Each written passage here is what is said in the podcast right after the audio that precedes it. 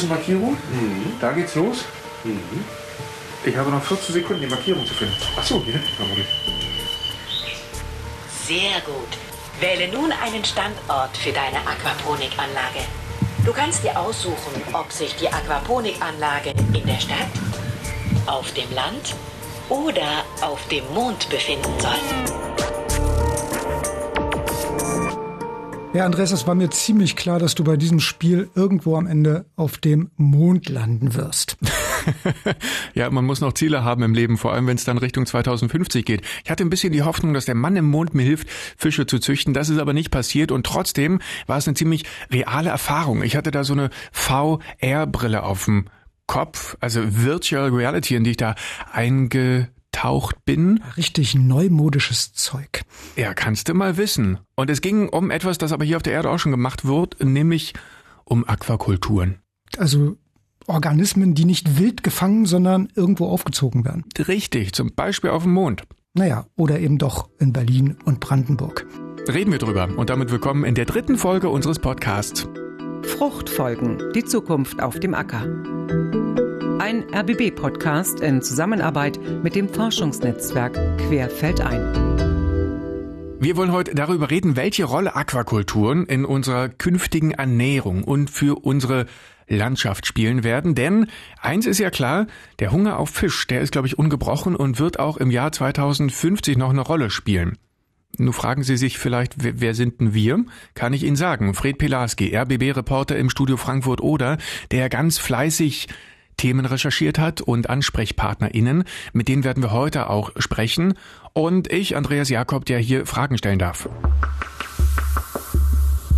Ja, Andreas, nun sag nochmal, was hast du eigentlich auf dem Mond gelernt? Also es war ein interaktives Spiel, das versucht, die Grundlagen der Aquaponik zu vermitteln. Nun wirst du sicherlich fragen, was ist Aquaponik? Ich weiß es doch, aber Sag's trotzdem. Gut, hier, ich habe eine Definition aus dem Spiel. Aquaponik bezeichnet die kombinierte Erzeugung von Fischen und von Pflanzen. Das Wort Aquaponik setzt sich dabei aus zwei Worten zusammen. Aquakultur, also der Erzeugung von Fischen, Garnelen oder anderen Wasserorganismen, und Hydroponik, dem erdlosen Anbau von Pflanzen. Ja, Andreas, warst du denn dieser Aufgabe gewachsen? Na, aber hallo, es war tatsächlich gar nicht so schwer. Ich äh, versuch's kurz zu rekapitulieren. Ich musste den Fisch füttern, musste die Abwasseranlage öffnen, um die Tomaten zu düngen. Dann durfte ich eine Tomate pflücken und die musste ich in eine Schale legen. Schon war der Arbeitstag beendet. Aber ich kann mich irgendwie erinnern, dass du Schwierigkeiten hattest, irgendein Ventil aufzudrehen und da wäre beinahe alles schiefgegangen. Hm, daran kann ich mich jetzt nicht erinnern. ja gut, man musste, man musste zugreifen können hier mit dieser Handsteuerung. Das ist technisch schwierig, aber theoretisch sehr einfach. Hm, ja, vielleicht müssen wir jetzt mal erklären, aufgebaut war diese Spielstation im Leibniz-Institut für Gewässerökologie und Binnenfischerei in Berlin-Friedrichshagen. Das ist direkt am Müggelsee. Und weil du so erfolgreich gespielt hattest, durftest du dann auch die echte Aquaponikanlage in der Realität besuchen. Ja, endlich auch mit echten Tomaten. So, ich hatte dort eine exklusive Führung mit dem Wissenschaftler Fabian Schäfer. Ja, und mit FFP2-Masken im Gesicht, deshalb klingst du da auch ein bisschen anders. Tja, so sieht die virtuelle Realität aus, wenn sie nicht virtuell ist, sondern real. Also eine reale Realität. Ich sehe plötzlich Tomaten vor mir, die sind wirklich ein bisschen rot. Und so große Tomatenpflanzen habe ich noch nie gesehen. Die sind hier verwickelt wie Schläuche, wachsen drei Meter in die Höhe. Und das Geheimnis ist sehr guter Fischdünger, oder Herr Schäfer? Das ist die Idee, ganz genau. Also im Prinzip ist das hier eigentlich ein ganz normales Gewächshaus. Ähm, und wir haben hier die Pflanzen in sogenannter Hydrokultur. Das heißt, wie in einem üblichen Gewächshaus auch, die Pflanzen sitzen gar nicht in der Erde. Das ist ein erdloser Anbau, sondern hier bei uns zum Beispiel in äh, Steinwollewürfeln. Und da werden die Wurzeln direkt mit Wasser äh, ja, in Kontakt gebracht und saugen sich sozusagen alles, was sie brauchen, direkt aus dem Wasser raus, ohne die Erde. Wir stehen in einem Gewächshaus an dessen Seiten große schwarze Tanks stehen. Da steht zum einen Kreislauf C, auf der anderen Seite Kreislauf B. Und das Summen, was wir hören, ist, nee, Klimaanlage nicht. Was summt denn hier so? Das sind die Filtersysteme. Wir hatten das ja eben schon mal gesehen in der virtuellen Realität. Das hier ist sozusagen der, das reale Vorbild dieser Anlage, die eben gerade im Spiel zu sehen war. Das heißt, wir haben hier auf der linken Seite an der Wand diese schwarzen Becken, das sind die Fischbecken, die Fischtanks. Dort sitzen unsere Fische drin. Die sitzen oder schwimmen sozusagen? Die schwimmen, ja, genau. Was ist denn das für eine Sorte? Das ist ein Niltilapia oder Niltilapien. Man sagt nicht Sorte vermutlich, sondern Art. Eine Art, ganz genau, ja. Also das ist eine Art, das ist ein afrikanischer Buntbarsch. Ähm, der es halt sehr gerne sehr warm mag. Deswegen eignet er sich zum Beispiel auch sehr gut hier für die Haltung in Gewächshäusern, weil die Gewächshäuser haben ja nun mal im Sommer auch eine sehr, sehr hohe Temperatur, was das Arbeiten hier manchmal auch zu einer ganz schönen Herausforderung macht. Wie hoch wird dann die Temperatur? Naja, je nachdem, ob man die Fenster aufmacht oder nicht.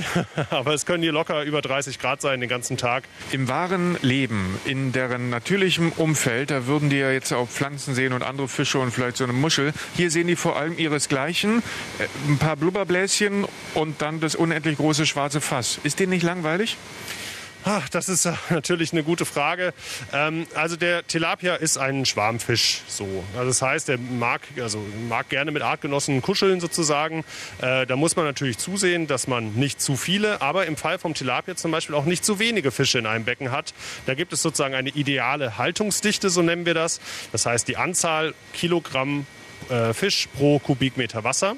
Wenn es zu wenig wird, dann werden die auf einmal ganz schön biestig und fangen an, sich gegenseitig, naja, so eine soziale Hierarchie auszubilden. Und das mögen die dann wiederum nicht so gerne. Die haben jetzt so die Größe, ich würde sagen, von so einer handelsüblichen Forelle. Wie groß dürfen die noch werden?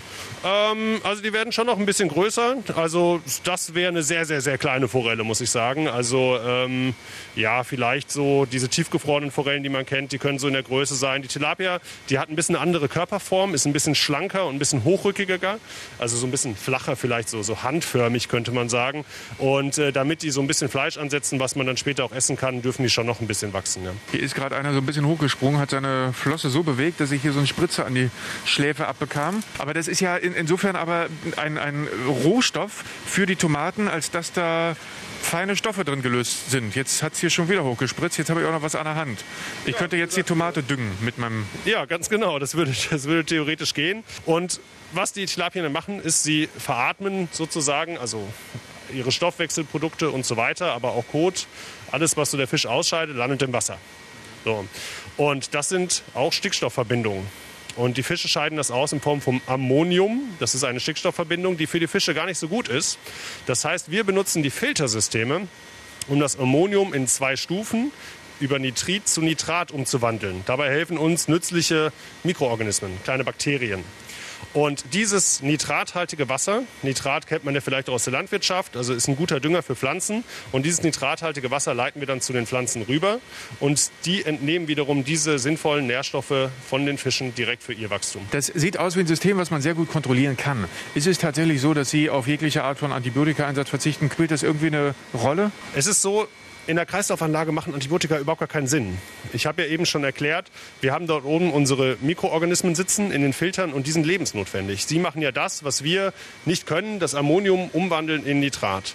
Und das machen die sehr, sehr effektiv. Wenn ich jetzt hier mit Antibiotika behandeln würde, dann würde ich mir meinen ganzen Biofilter zerstören, alle Bakterien würden sterben und der Prozess würde nicht mehr funktionieren. Auch in der großen globalen Aquakultur sozusagen ist es so, dass der Antibiotikaeinsatz seit Jahren sehr rückläufig ist. Also von dort, wo es Daten gibt, die gibt es leider nicht von überall. Äh, nehmen wir zum Beispiel Norwegen, da geht der Antibiotikaeinsatz mittlerweile gen Null. Das liegt vor allem daran, dass es mittlerweile Impfungen und so weiter für Fische gibt. Man hat viele Sachen wesentlich besser unter Kontrolle und auch der Einsatz von Medikamenten ist natürlich sehr, sehr mhm. reglementiert. Die große entscheidende Frage ist hier jetzt am Ende, wo wir wieder vor diesen roten Tomaten stehen. Wie schmeckt so eine Tomate eigentlich? Nicht nach Fisch. das war die Frage. Nein, wir haben tatsächlich häufig Leute, die dann äh, das reininterpretieren und sagen, ach so eine Tomate, die, die schmeckt doch bestimmt nach Fisch.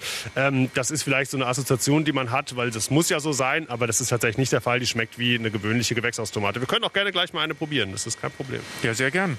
Tja, während ich mich mit Tomatenfischen und Fischtomaten beschäftigt habe, hast du dich ein bisschen im Institut umgeschaut. Ja, Andreas, ich habe Fische gesehen, Überraschung in diesem Institut. Und zwar habe ich mir ein ganz großes Becken angeguckt mit einem Fisch, der heißt Arapaima gigas. Ich habe noch nie was davon gehört, aber er kommt aus der Amazonasregion. Es ist wahrscheinlich der größte Süßwasserfisch der Welt. Er wird bis zweieinhalb Meter lang. Er soll noch ein bisschen größer werden als unsere größten Welse.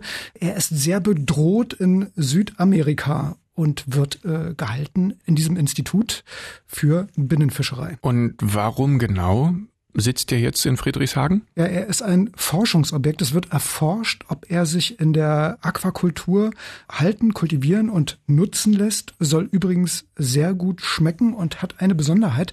Er ist ein Luftatmer. Er hat eine richtige Lunge. Er muss immer seinen großen Kopf aus dem Wasser strecken, um ein bisschen Luft zu kriegen. Hm, das heißt ja dann aber auch, dass er in der Massenhaltung und davon gehen wir aus, dass wenn das Experiment funktioniert, die irgendwann in großen Massen gehalten würden, dass der eine Menge CO2 produziert. Mhm. Ja, erstmal zur Massentierhaltung. Der fühlt sich genau wohl in dieser Menge.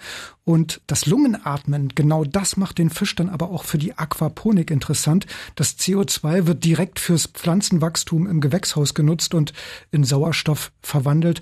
Also ein Treibhauseffekt, so wie wir ihn natürlich gerne hätten. Wir sitzen mittlerweile am Müggelsee. Im Hintergrund plätschern die Boote, sagt man so nicht, aber die Boote schwappen. Das ist sehr nett, ein laues Lüftchen. Das ist schön, wie Sie hier arbeiten. Können Sie es kurz beschreiben? Wie natürlich ist dieser Arbeitsalltag? Tatsächlich ist es so, dass ich mich hin und wieder an See setze, äh, wenn man was zu lesen hat und so weiter. Aber ansonsten ist es schon traditionell Büro, Labor. Ähm, ja, so wie man dann doch meistens arbeiten muss. Aber zum Glück klimatisiert. Mit einem tollen Blick das auf den See. Ich glaube, wir haben Sie noch gar nicht gebührend gefeiert. Ist zu viel gesagt, aber vorgestellt. Vielleicht möchten Sie das kurz übernehmen. Ja, sehr gerne. Ähm, mein Name ist Fabian Schäfer. Ich arbeite hier am Leibniz-Institut für Gewässerökologie und Binnenfischerei in Berlin, am schönen Müggelsee, wo wir jetzt ja auch gerade sitzen. Ich beschäftige mich mit der Aquakultur. Ich habe auch über Themen der Aquakultur tatsächlich meine Doktorarbeit geschrieben. In diesem Fall die Ei- und Spermienqualität von Zandern. Zander ja ein ganz toller Kandidat für die Aquakultur, gerade in geschlossenen Kreislaufanlagen. Und ich beschäftige mich mit verschiedenen Themen, ähm, vor allem der Reproduktion, also der Vermehrung, Fischphysiologie, aber auch mit, den, äh, mit der Wahrnehmung der Verbraucher der Aquakultur. Und im Augenblick arbeite ich jetzt seit äh, doch ein paar Jahren mittlerweile schon in einem Projekt, das nennt sich Aquakultur Info. Das ist ein Projekt, was äh, vor allem über eine äh, Webseite aquakulturinfo.de ähm, Informationen, wissenschaftliche Informationen über die Aquakultur für jedermann zur Verfügung stellt. Ich hänge gedanklich gerade noch bei den Vermehrungs-, Reproduktionsarbeiten, die Sie gemacht haben. Kann man eigentlich äh, sagen, dass Fische ähnlich viel Spaß an Sex haben wie wir Menschen? Es ist doch ein bisschen anders. Ähm, Spaß haben, das ist immer so eine Frage. Ja, also ich, ich, ich hoffe es für die Fische natürlich. Aber es ist so, ähm, es gibt natürlich sehr, sehr, sehr viele verschiedene Fischarten. Also wir sprechen von tausenden verschiedenen Fischarten und die haben ganz verschiedene Vermehrungsstrategien wie wir sagen. Das heißt, es gibt Fische, die legen, äh, die bauen sich Nester. Es gibt Fische, die bauen äh, sich, äh, die legen ihre Eier einfach so frei ins Wasser. Es gibt Fische, die die Leichen in Pärchen. Es gibt Fische, die Leichen in großen Knäueln und so weiter. Also da gibt es große Unterschiede. Da müsste man sich jetzt die Fischart genau angucken. Beim Zander ist es so zum Beispiel, da baut das Männchen ein Nest im Boden, das sieht aus wie so ein Mondkrater. Dann legt das Weibchen die Eier rein und das Männchen betreibt dann tatsächlich so ein bisschen Brutpflege und bewacht die Eier, färbt sich währenddessen auch ganz dunkel und schwarz und die sind ganz aggressiv dann und ähm, fächern dann den Eiern so äh, frisches Wasser zu, bis die Eier dann schlüpfen und dann lassen sie die alleine. Aber es gibt auch Fische, wie zum Beispiel Tilapia, die wir eben gesehen haben. Das sind richtig aktive Brutpfleger, äh, die äh, sind sogenannte Maulbrüter. Das heißt, die haben die, die Eier im Maul und schwimmen mit denen durch die Gegend und äh, wir kommen da zum Beispiel Beispiel ran, indem man die Eier tatsächlich aus den Mäulern dann so rausspült mit so einem Wasserschlauch sozusagen und dann haben wir die Eier dann separat. Aber man kann sie natürlich auch im Maul drin lassen und dann brüten die Fische die Eier selber aus. Nicht vorstellbar, die eigenen Kinder im Mund zu tragen. Ja, vor allem so viele. Ja, vor allem so viele, genau.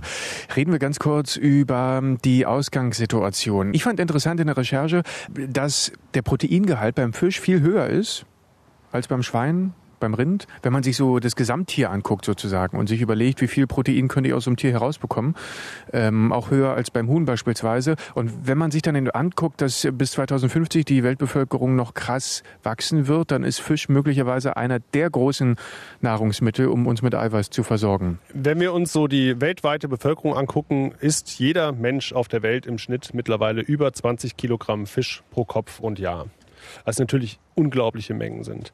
Wir in Deutschland, äh, wir sind nicht so die größten Fischesser, immerhin so um die 14 Kilo, so im Schnitt über die letzten Jahre, das heißt so ein bisschen unter dem weltweiten Schnitt. Aber gehen wir mal so vom Durchschnittsmenschen aus, 20 Kilo pro Kopf und Jahr. Da kommt äh, doch einiges zusammen und so viel ist aus dem Meer schlicht nicht rauszuholen. Das, geht, das geht nicht. Ähm, das heißt, wenn wir weiter so viel Fisch essen wollen wie bisher, dann werden wir äh, die Aquakultur benötigen, um diese Lücke sozusagen zu schließen. Und im Augenblick ist es schon so, ähm, ungefähr von 180 Millionen Tonnen Fisch und Meeresfrüchten, die so aus Aquakultur und der Fischerei zusammenkommen, äh, sind ungefähr 156 Millionen für den menschlichen Verzehr direkt. Der Rest ist dann zum Beispiel Fischfutter und so weiter oder auch anderes Tierfutter. Und ähm, von diesen 156 Millionen Tonnen kommt über die Hälfte mittlerweile schon aus der Aquakultur. Und Sie sagen, um unseren Fischhunger und den Hunger nach anderen Meeresgetieren decken zu können, brauchen wir die Aquakultur definitiv. Wird also vermutlich im Jahr 2050 eine deutlich größere Rolle spielen als noch heute. Äh, haben Sie da Zahlen parat? Wie viel Aquakultur wird heute schon in Deutschland betrieben? Ja, Deutschland hängt so ein bisschen im internationalen Vergleich doch sehr, sehr zurück. Ähm, also die deutsche Aquakultur ähm, ist mit nicht mal 40.000 Tonnen, das sind so die letzten aktuellen Zahlen vom Statistischen Bundesamt aus dem Jahr 2019, das hängt immer so ein bisschen nach, ähm, nicht mal 40.000 Tonnen. Das heißt, wenn man das jetzt mal hochrechnet, ich sagte 14 Kilo ungefähr pro Kopf und Jahr, werden in Deutschland über 1,2 Millionen Tonnen Fisch gegessen pro Jahr. Davon kommen nicht mal 40.000 Tonnen aus der deutschen Aquakultur. Das heißt, wir haben weniger oder ungefähr drei Prozent Eigenbedarf, Deckung durch die Aquakultur in Deutschland. Das sieht anderswo ganz anders aus. Die Aquakultur gilt insgesamt als der am schnellsten wachsende Zweig der Lebensmittelerzeugung und dieses Wachstum findet vor allem in Asien statt. Man könnte sagen, Ihr Job ist ja so ein bisschen auch Botschafter dieser Idee zu sein und vermutlich werden Sie ständig auch erklären, äh, wie gut sind Aquakulturen, wie genau funktioniert es und über ähm, die Aquaponik haben wir gerade schon gesprochen. Was haben Sie für einen Eindruck? Wie ist denn das Image der Aquakultur? Also das ist vielleicht ein, bisschen, ein bisschen ähm, nicht so ganz richtig ausgedrückt. Also ich bin jetzt nicht unbedingt Botschafter der Idee. Das heißt, ich möchte niemanden davon überzeugen, Aquakultur äh, toll zu finden oder nicht, äh, sondern eher das Wissen darüber zu vermitteln. Sprich, ähm, was sagt die Wissenschaft, wie sind die Erkenntnisse, was genau passiert in der Aquakultur. Ne? Die Wertung sozusagen, die überlasse ich dann in diesem Fall anderen. Aber Sie ähm, haben auch eine persönliche Wertung? Natürlich habe ich eine persönliche Wertung, okay. klar, sicher. Ne? Und das ist äh, meine persönliche Wertung fängt meistens damit an, dass ich sage, dass man die Aquakultur so nicht äh, als eins betrachten kann. Mhm. Das geht gar nicht. Also mhm. äh, das finde ich auch immer so ein bisschen ungerecht, wenn man den, den Muschelfarmer und so weiter mit einer anderen, mit einer, was ich zum Beispiel Kreislauf Kreislaufanlage mit Garnelen gleichsetzt, weil es einfach ganz unterschiedliche Organismen sind, die dort erzeugt werden. Haben Sie das Gefühl, dass man da so ein bisschen auch noch, naja, Vermittlungsarbeit leisten muss, sprich den Leuten das schmackhaft machen muss? Es ist jetzt eben nicht die Landromantik, die ich auf einigen Milchkartons sehe. Das Image der Aquakultur ist ein ganz wichtiges Thema und auch relativ problematisch. Die Aquakultur ist eine relativ junge, gerade diese intensive Aquakultur ist eine relativ junge Industrie oder ein junger Sektor.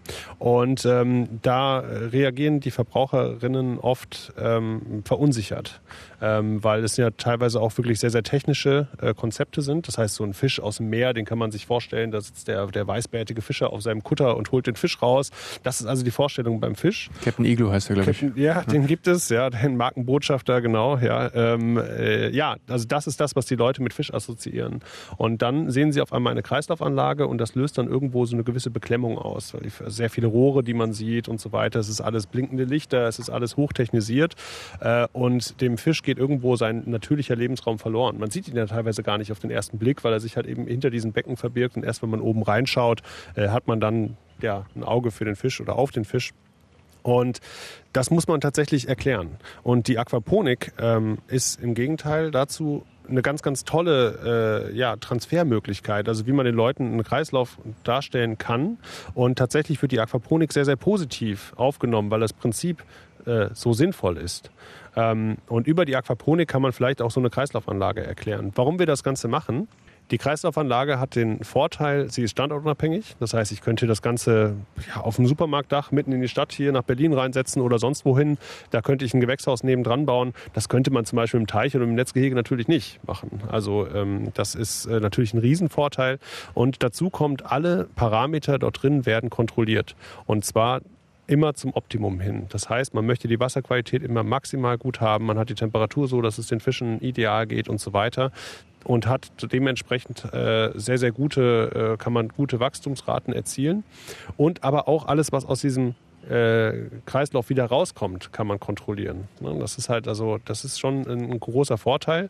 Nichtsdestotrotz äh, ist die weltweite Aquakultur findet teilweise findet zurzeit noch nicht in, in äh, Kreislaufanlagen statt. Das ist relativ neu, äh, ist natürlich auch mit vielen Kosten verbunden. Das muss der Verbraucher, müssen die Verbraucherinnen irgendwo natürlich auch zahlen wollen. Größtenteils findet die Aquakultur immer noch in sehr traditionellen Teichen statt.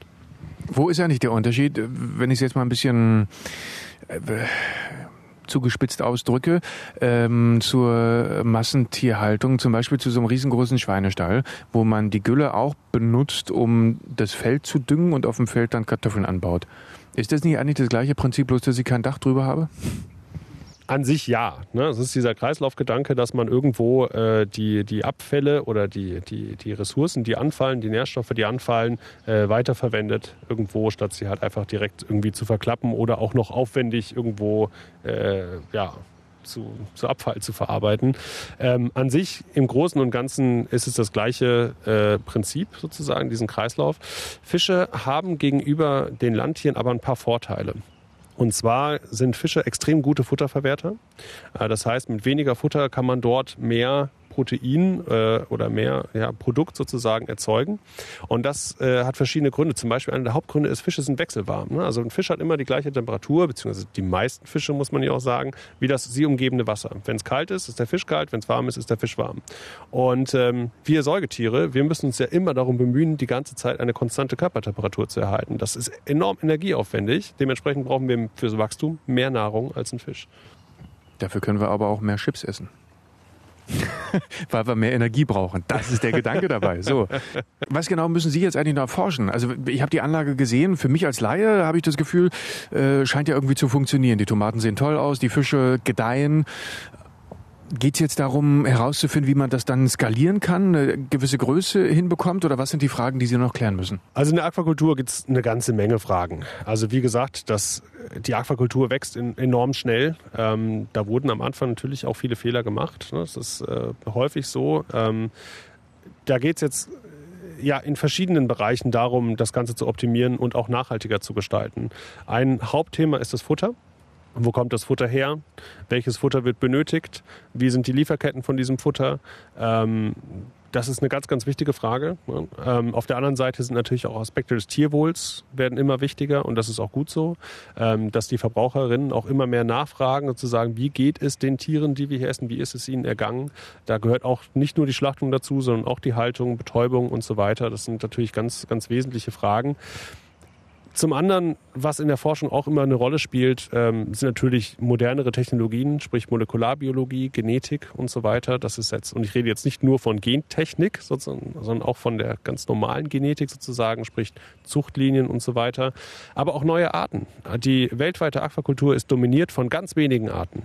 Und ähm, die einen Großteil der weltweiten Produktion ausmachen. Und es gibt so viele verschiedene Fischarten, ähm, dass man dort äh, wahrscheinlich auch noch welche finden kann, ähm, die vielleicht ein bisschen besser geeignet sind oder halt anders geeignet sind als die, die wir schon kennen.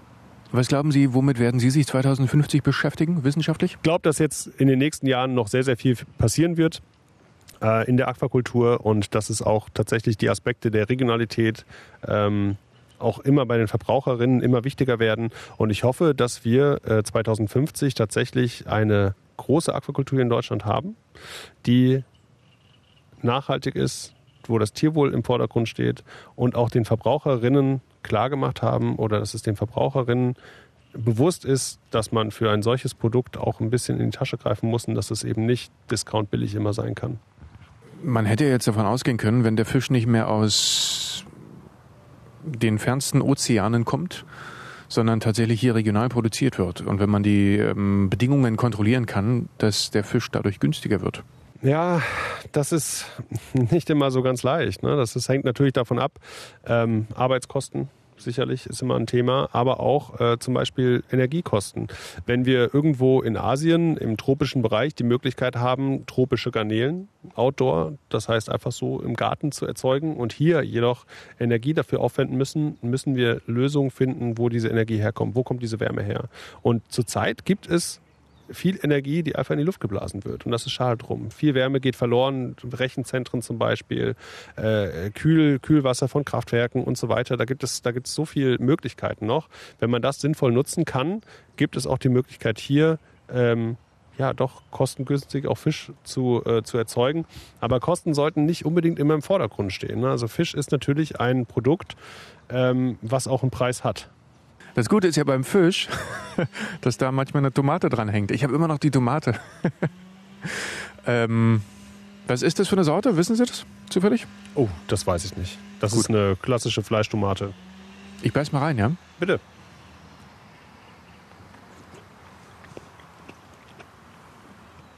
Ist eine klassische Fleischtomate. Und ist sie fischig? Nee, nee, ganz und gar nicht. Schmeckt gut, hat ein zartes Aroma. Ist jetzt nicht sonderlich stark, ist aber auch keine Wassertomate. Also eine, eine wirklich gute, solide Tomate haben sie da gezüchtet. Ich sag meinem Kollegen immer wieder, wir sollten mal Rispentomaten machen. Das sind ja meine Favoriten, aber er schwört einfach auf die Fleischtomaten. Warum? Das müssen Sie ihn fragen. Okay. Das machen wir in einer weiteren Folge des Podcasts. Dankeschön. Tja, Fred, das war jetzt ganz viel wissenschaftliche Theorie über die Aquakultur und den Fischanbau der Zukunft. Ich würde sagen, wir kommen noch mal kurz zur Praxis. Die meisten Aquakulturprodukte kommen ja aus der klassischen Teichwirtschaft, sagt Fabian Schäfer. Und die gibt's auch in Brandenburg. Ja, der ganz normale Karpfenteich, das ist äh, das, was wir in Brandenburg überall haben. Ich war unterwegs nicht bei den Karpfenfischern in Peitz, wo man jetzt naheliegenderweise natürlich hingeht, sondern ich habe mir einen ganz anderen Teich angeguckt und zwar in Bosen bei Frankfurt-Oder.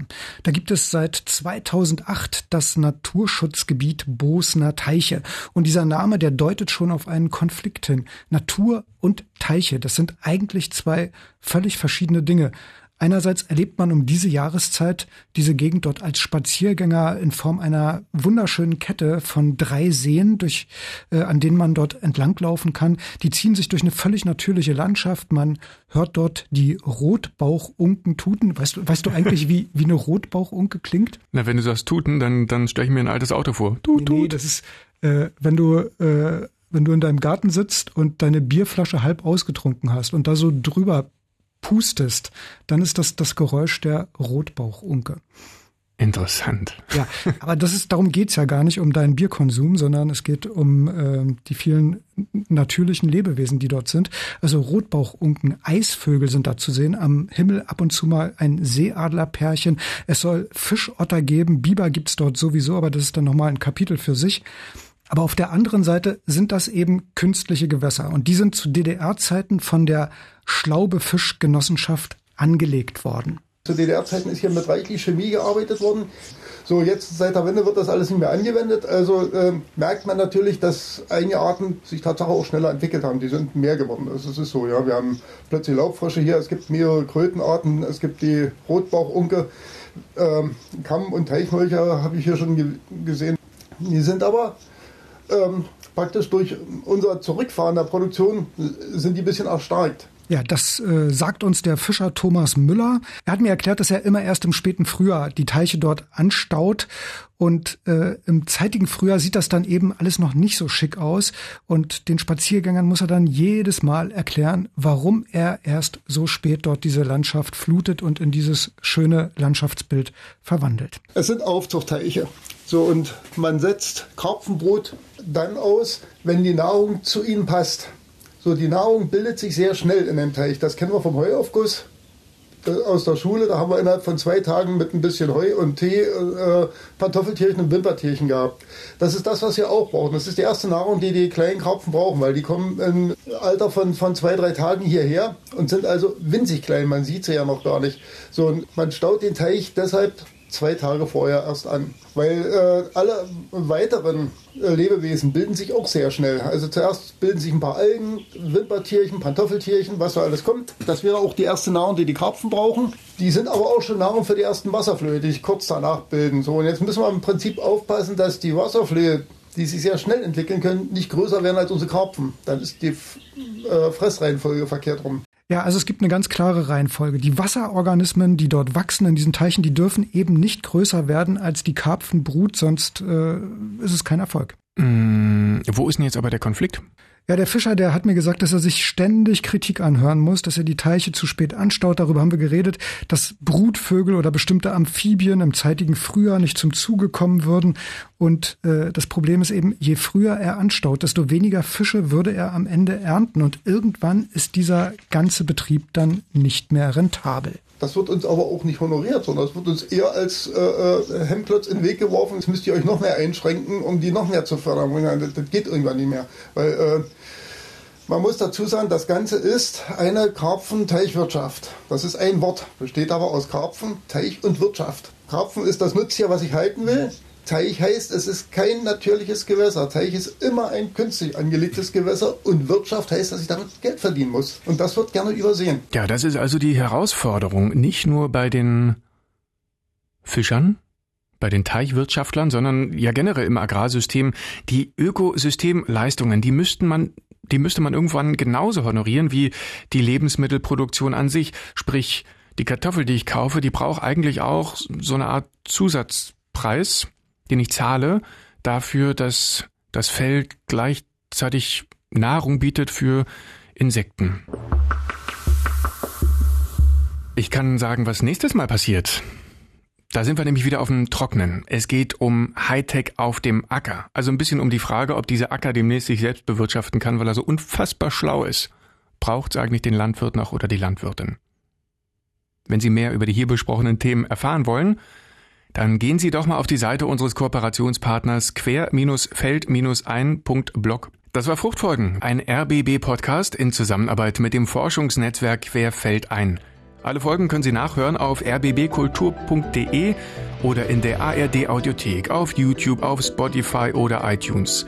Weitere Infos auf rbbkultur.de. Als Reporter und für Recherchen war Fred Pilarski für Sie unterwegs. Die Redaktion hatte Andreas Oppermann. Mein Name ist Andreas Jakob. Machen Sie es gut.